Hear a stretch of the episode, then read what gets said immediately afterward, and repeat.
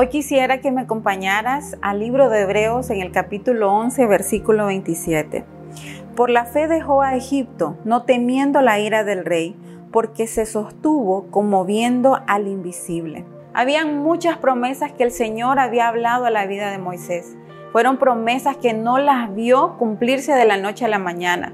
Hubo un tiempo que Moisés esperó. Mientras esperó, fue procesado en esa espera pero también esa fe surgió y se fue fortaleciendo. Por eso es que hoy en su palabra podemos leer que se mantuvo como viendo al invisible.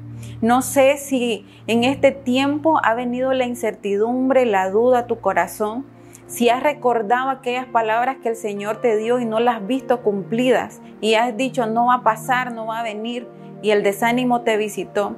Hoy solamente quiero animarte y quiero instarte a que te mantengas firme, a que puedas creer para poder ver. Quisiera leerte por último Hebreos 10, 23.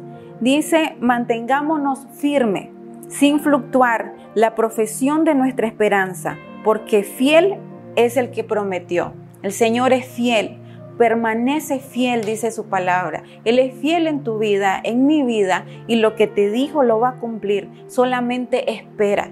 La palabra del Señor no llega tarde, no llega antes. Y Él sabe de qué tenemos necesidad, sabe cuáles son aquellas batallas que hay en nuestro corazón.